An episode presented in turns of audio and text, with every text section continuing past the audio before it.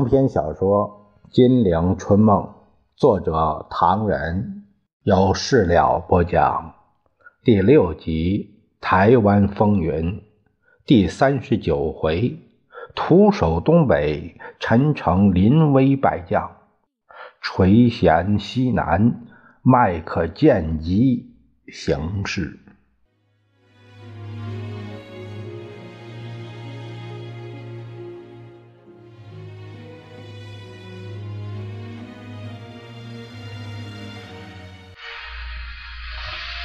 咱们书接上回，却说侍卫长于继时又说，有人说 B 二十九空中堡垒重达八十吨，重是重啊，可是不一定要把跑道挖开，挖到一个人举起手来那么深，然后把石头填进去，这种工程太大，太浪费人力。其实用另一种简单的方法，在地面上加一层钢板就行。蒋介石摇头说：“呃，没听说过，算了，反正已经时过境迁。不过他们今天这样做，会不会闯下大祸呢？别忘记，川西在我们境内，一旦美国人闯祸，倒霉的却是我们。这恐怕，恐怕什么？”恐怕这只是他们随便说说，不一定行啊！我倒不怕他们用中国地方做基地，而是怕他们弄出事来，让我们夹在中间，吃力不讨好。只要美国坚决援华，其他问题大概没有什么风险。昨天，《纽约时报》驻华记者李伯曼从南京发出一篇报道，内容实在不坏。他们说什么？别忘记，这些人有时候咬我一口，咬得可痛。不是不是，于计时边笑边翻出文件。李伯曼说的很干脆：战略问题与苏关系将决定美国对华政策。魏德曼虽然公开批评蒋介石政府。但中国，尤其是东北，被认为对美国太平洋战略在经济上和军事上具有同等重要性，这并不是件秘密的事情。据李伯曼的看法，认为下列各点为估计中国对太平洋战略的重要性的具体因素：第一，东北如受中共控制，则可用为基地，从事对华北做大规模的经济渗入。东北与北韩、西伯利亚。库页岛以及千岛等地形成对美国领导下的日本据点的侧翼威胁。第二，中国对远程的空战是极重要的。东北与新疆可作为飞往苏联贝尔加湖重要工业区的战略基地。第三，中国拥有庞大的人力，这对远东其他各国有强烈的影响。第四，除了东北资源以外，中国本部还。蕴藏着基本战略原料钨、锑、铀等。第五，中国并具有作为市场的庞大潜力，但这不如安全因素的重要。李伯曼说：“美苏在远东方面的谅解虽被视为对亚洲有所必须，但在目前局势下，要在中国进行这样的交涉，一般认为仍无多大的希望。”蒋介石仔细听了，再仔细的看了两遍，他叹了一口气：“你可知道美国为什么这样做？”啊于继时，他立正说：“得道者多助，先生。”蒋介石苦笑着插嘴说：“ 你们以为美国在对我多助？”不然，魏德曼公开批评我，使人万分不愉快。要知道，他批评我是假的，主要在使举世之人知道美国在援华，而我这个领袖不能使他们满意。因此，美国对华无论有什么不对，账总是算在我头上。你看李伯曼的报道，屡举中国的军事经济。对美国种种重要性，这就说明了一件事情：美国非要中国帮忙不可，但对我可又不同了，他可能另有打算。于继时还以为蒋介石只是发发牢骚，安慰他说：“事实不是这样，方金之士先生是反共先驱，美国不会。”蒋介石不以为然，他恨恨地说：“就是这么回事。”美国要称霸世界，要利用川西基地控制中央。哼，走着瞧，反共是我，吃加成的也是我。世界上没那么便宜的事。正说着，秘书来报说，肯尼将军在东京发表谈话，已经把远东视为美国前线了。蒋介石呐喊着说：“美国真要在这个时候动手吗？”他又忙读文件，只见上面写着：“肯尼将军九月二日在东京记者招待会上说，哪儿有我们使用的空军基地，哪儿就是我们的前线。他强调说，我们美国的前线系从菲律宾以至关岛、大琉球和日本。”记者问他：“合约签订后，美国在日本投降时取得的基地和过去两年来建设长跑道的庞大计划将如何呢？”肯尼说：“我要等到签订合约以后才能答复这个问题。”记者又问：“美国是否已与中国成立空军基地的协定呢？有权把空军第一线扩展到中国去呢？”他的答案是否定的，但又说。自然，我离开华盛顿，呃，已一个月了。蒋介石根据国际情况，在孤岭召见了行政院长张群和外交部长王世杰。他说：“这几天肯尼在东京哇啦哇啦吵得凶，我们暂时不必理他。不过，维德曼临走的一席话，我是非回敬不可的。反共是一回事，这口气又是另一回事。”他吩咐张群。你回南京之后，如此这般，给他几句。张群为为，蒋介石又对王世杰说：“联合国第二届全体大会就快很快就要到了，你带着代表团走一走。此行除了配合拥之争取美元，不妨有机会同美国朋友说说，维德曼太伤我们感情，这口气我无论如何受不了。我现在已让张院长有所声明。”你再听听他们有什么反应。王世杰拿着张群的草稿仔细的默读。中国政府不因威德曼访华之结果而改变其国内外交政策，有很多事情。威德曼将军并未知道，当卫士访华时，我行政院长曾与会晤多次，但卫士并未与他举郑重举行会议，因卫士对政府以外之人物较政府人员为注意。卫士临别声明中所建议改革之处，在其访华前，政府已予实行，而卫士认为他离开中国不久。仍极熟悉中国情形。事实上，许多人欲夜见卫士而不可得，因而卫士并未获悉许多事情。卫士自其顾问处获得许多帮助，或许卫士认为这些资料已经足够。这个，这个，见王世杰沉吟，蒋介石就问：“阿部长什么意见？”张群院长所说的甚是，但我们既在华府另谋转圜，对美国的态度也不必使他们难堪。张群接着说：“呃，一点不错。我在表面上对维德曼有所辩论，但还是把他的离华声明当做一番好意来看。”蒋介石说：“不过也不必太露痕迹。”骨子里，我实在恨透维德曼。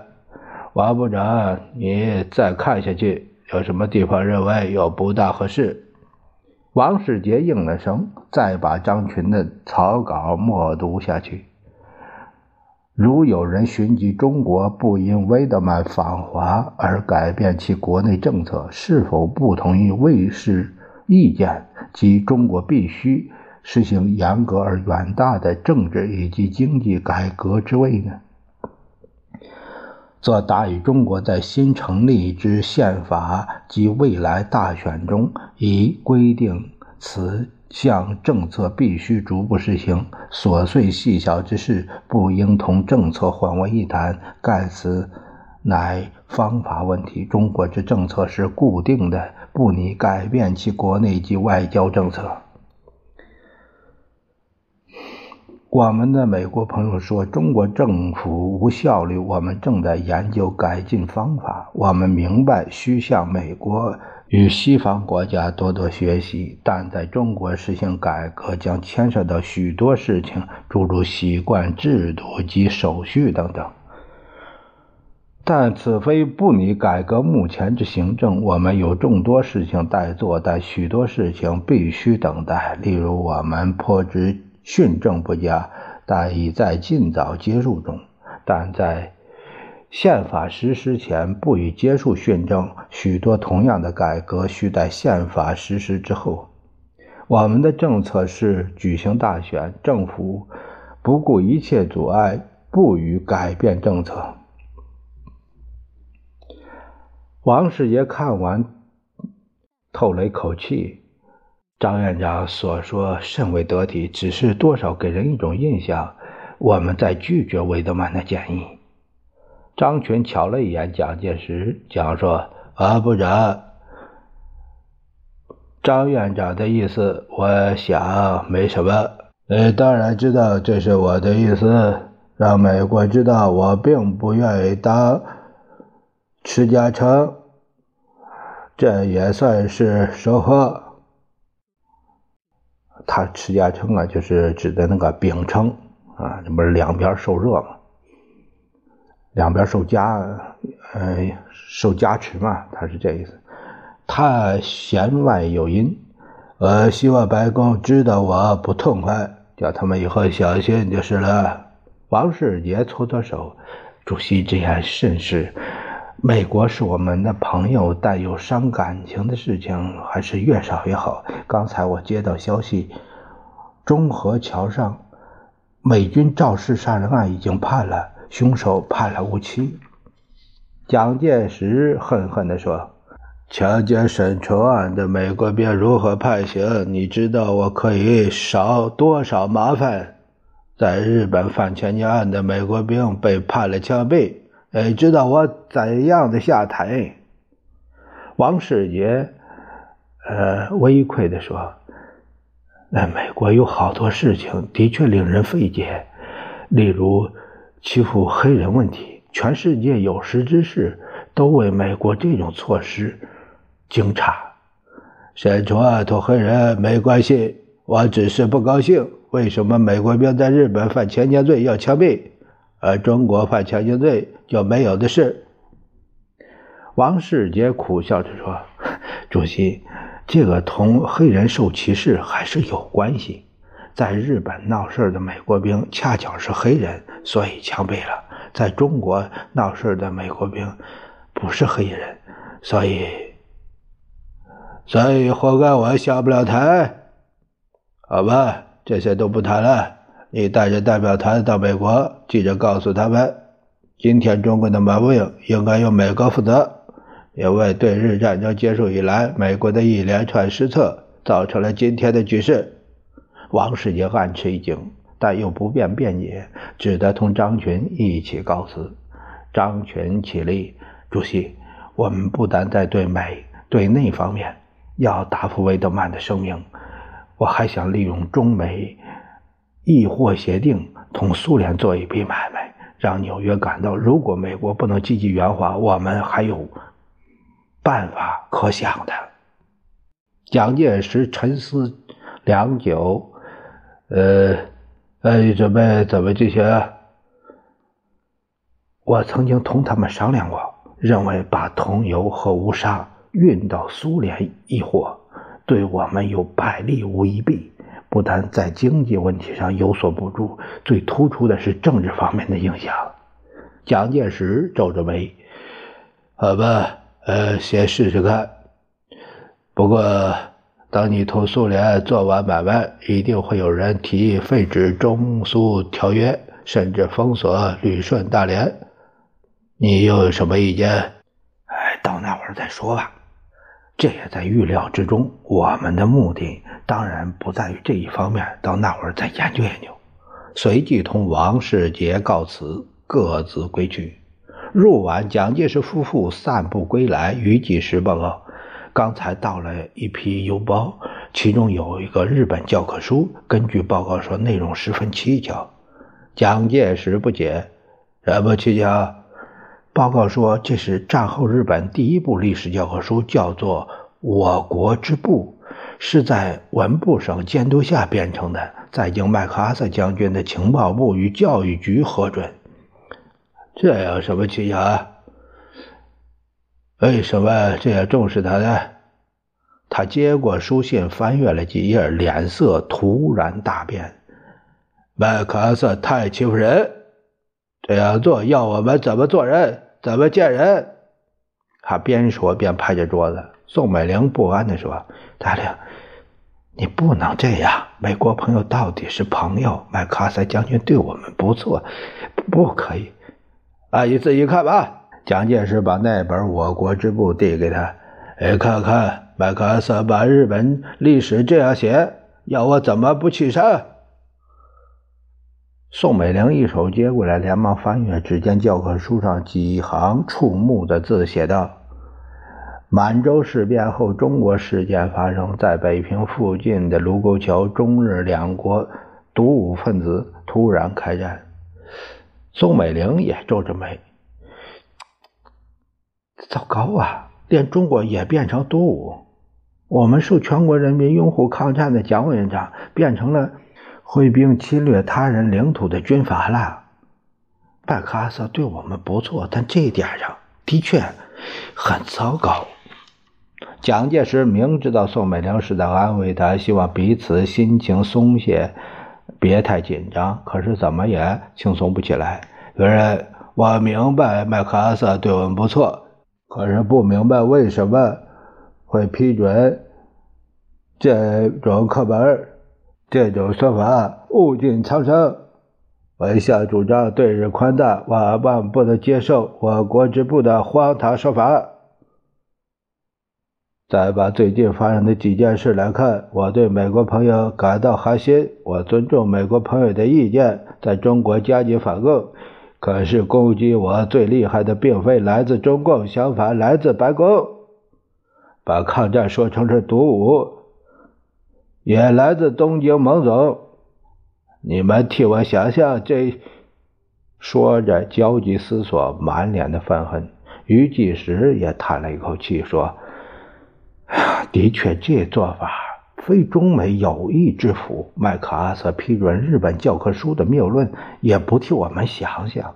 他指着那个邮包，这里面还有共党对我国支部的反应。他们说麦克阿瑟这样做，把九一八和七七抗战的经过都说是独物主义者在作祟，分明在替日本军阀开脱，同时对不起因为抗战而牺牲的千千万万中国官兵民众。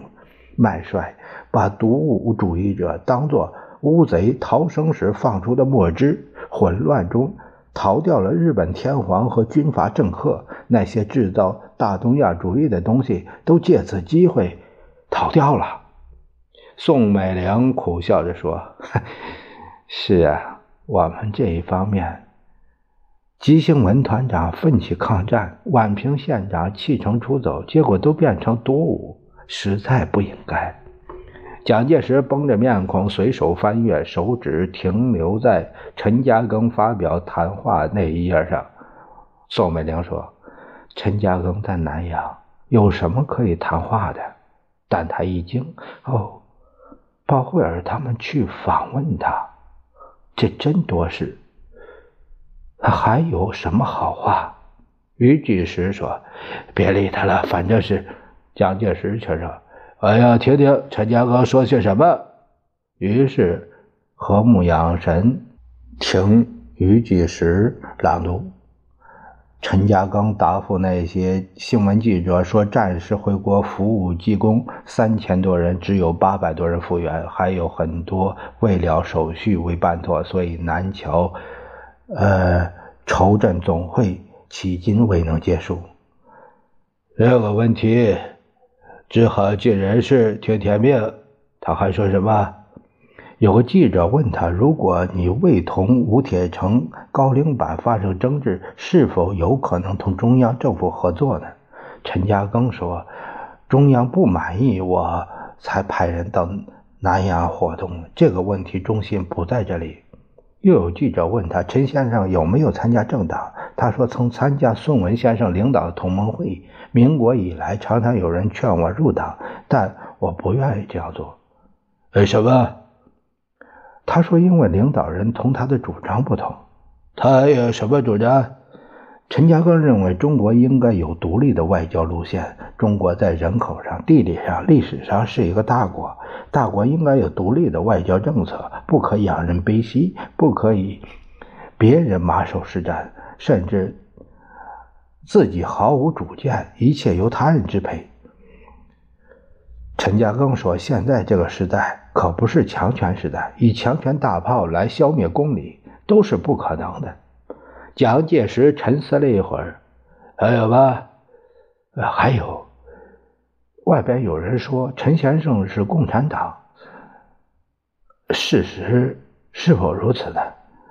陈嘉庚笑着说：“苏联还没有实现共产主义的时候，我就先实行共产主义了。”我把我的资产拿去办集美学校和厦门大学。这番话说的大家哈哈大笑。